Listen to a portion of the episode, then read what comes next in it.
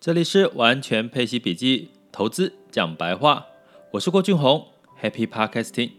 今天是二零二零年的八月二十八日，那来到了周五了。通常周五的时候呢，市场会比较多的一些变数。那在周四的时候，有一个蛮重要的一个讯息哈，也就是联准会的鲍尔呢，他在全球的央行年会。提出了一个很重要的一个最新的哈一个创新，就是呃接下来呢，在通膨的控制呢，他们要采取所谓的平均通膨的一个策略哈。这白话怎么说呢？基本上联总会有两个使命哈，第一个就是要维持通膨率目标通膨率在百分之二。左右哈，不能高于百分之二。那如果高于百分之二的时候呢，他们就必须要采取升息来压制这个物价上涨的这个压力。那第二个当然就是充分就业。所以你会看到美国只要一看到失业率提高啦，物价上涨，他们联准会就会很紧张。可是啦，接下来来喽，因为在疫情的蔓延的情况下。已经这个联准会宣布要长期实施接近零利率的一个策略了。可是如果在零利率策略的情况下，很容易助长，哦，助长所谓的物价，甚至房价。所以基本上呢，会再带动什么物价的上涨？如果超过百分之二的时候，那怎么办？又抵触到它这个维持目标，这个通膨。百分之二的这个目标，所以呢，那他干脆就说，因为他还是不能升息嘛，一旦升息，可能整个市场、股市什么，整个就完全走样了哈，完全做一个大跌修正给你看。那怎么办？那就来说一个平均通膨的概念。什么叫平均通膨？也就是说，假设它在这段时间某特定的时间里面呢，它可以让通膨。突然之间来到二点多或者是三，可是它平均一年下来或者是一段时间，它有低于二，加加总起来去平均算出来的这个通膨还是维持在二以下，那它就可以接受。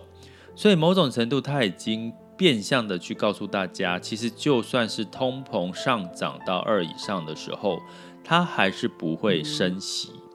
所以我们可以定调是。目前美联储呢，联准会已经告诉我们，其实它要长期维持一个零利率的一个状况。那这个状况会带来什么影响？照理说，维持零利率、低利率会让股市上涨，哈，但是一这次没有，哈，这次只有看到道琼啦、S M P 五百有上涨，反而纳斯达克没有上涨。为什么？第一个原因是在周三的时候，其实已经涨给大家看了，哈。就整个市场的一个呃股市啦，或者是黄金、白银呢，也都是上涨了。那另外呢，其实，在周四这个公布通膨的这件事情之前呢，其实股市的多单跟空单，哈，期货单来讲，多单呢是多又又多于这个空单的部分。也就是说，其实很多人都早就预期。周四，哦，鲍尔会提出这样子的一个看法，哈，所以让市场也没有造成太大的一个反应。那为什么这个纳斯达克科技股呢，反而没有受到太大的激励呢？因为其实科技股过去以来，其实跟通膨没有太直接的关系，哈。通常物价通膨这个会跟所谓的传统制造业的影响会比较相关性会比较高。那通常科技会跟什么有关系？会跟所谓的市场的需求、消费，还有所谓的创新，还有的这个资金流入这几个面向会比较有大幅度的关系。所以呢，接下来那我们应该要了解的是，如果美国维持长期低利率，对我们会有什么影响呢？第一个当然是美元会贬值嘛，那黄金会有可能会支撑住，甚至继续往上。也就是新兴市场的货币也会往上走，那可能会带动一些原物料的价格也会往上走，包含油价。那这些的情况呢，更会造成什么助长房价的机会？大家去试想一下，如果大家在贷款的利率啦，房贷利率接近零点多的时候，哦，那你基本上你基本上买房子没有什么贷款利息的成本的话，那相对来讲，它的房价。投资的机会，投机的机会就会有更多的一个机会就发生了嘛。所以这样子的一个情况就容易助长房价。那还有什么因素呢？会在这个维持低率的情况下，会对我们资产造成的影响呢？除了股市有机会继续上涨之外，哈，当然，因为现在的股票值利率是高于现在的市市场的利率，甚至债券的利利息，哈，所以相对来讲呢，股市反而是比较具有吸引力。所以，我们接下来下半年还是维持这个论调，就是股债要同重。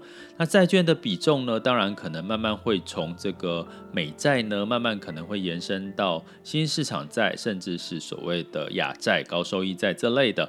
呃，那当然前提是在疫情趋缓，甚至慢慢被控制的一个情况下。好了，接下来我们来聊一下二零二零年的八月二十八日，全球市场发生了什么事情？在周四的时候，因为这个联准会呢宣布了这个平均通胀目标以及充分就业的这个新的措施呢，造成道琼跟 S M P 五百上涨，可是纳斯达克是下跌之外，欧股其实没有受到这件事情的影响哦，反而是小跌的一个作收。那欧股我们最近要看的就是。相关跟中国有关系的连接，包含这个欧洲的救市措施，对于欧股的刺激效果会比较强。所以呢，欧洲呢也还是在这个涨涨跌跌，慢慢慢慢在跌了涨，跌了涨，慢慢缓缓叠加往上的一个趋势。那亚洲的部分呢，当然台湾的部分是看美股的脸色喽，尤其是台积电是重中之重。所以呢，基本上以科技为主导，那美股的纳斯达克涨，通常也会带动台股的上涨。但是最近台股因为短线涨多了，所以很容易投资人投逢高调节。但是在九月份新的开始，如果成交量没有萎缩的话，其实这个多头格局还是可以期待的。尤其在科技股下半年的一个旺季的一个题材之下，那相对来讲，日本下跌，那上证相关的指数呢都是上涨的，然后香港恒生指数是下跌的。那在能源的部分，很可惜的是。虽然因为美元下跌有机会带动油价，可是因为供给的部分跟需求减弱，供给仍然维持。本来在飓风袭击这个墨西哥湾的时候，可能因为关闭生产线有机会让油价上涨，但是大家预期这个关闭呢，很快的就会恢复产能喽，所以造成这个原油呢，反而在周四的时候是收跌的。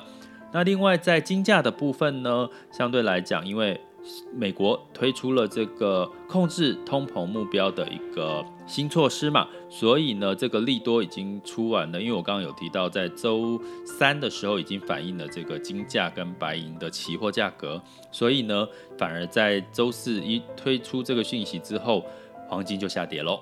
所以基本上我们要慢慢理解，通常金价会跟美元指数会跟这个通胀会有很大的关系。详细的一些细节呢，欢迎大家可以加入我的社团，或者是参加我的网校的每周学习主题，可以学到更深入的资讯。那在汇率的部分，当然美元是稍微的一个维持在九十三点零六，但是要注意哦，悄悄的这个人民币兑换美元已经来到六点八九了，就是人民币又再度的升值了。那当然这可以呼应说，目目前中美关系并没有恶化。那相对来讲，其实在中国，通常中国股股市呢会跟人民币比较是正相关哈。如果人民币升值，有机会带动中国。这里是完全配齐笔记，投资讲白话，我是郭俊宏，关注我，陪你一起理财。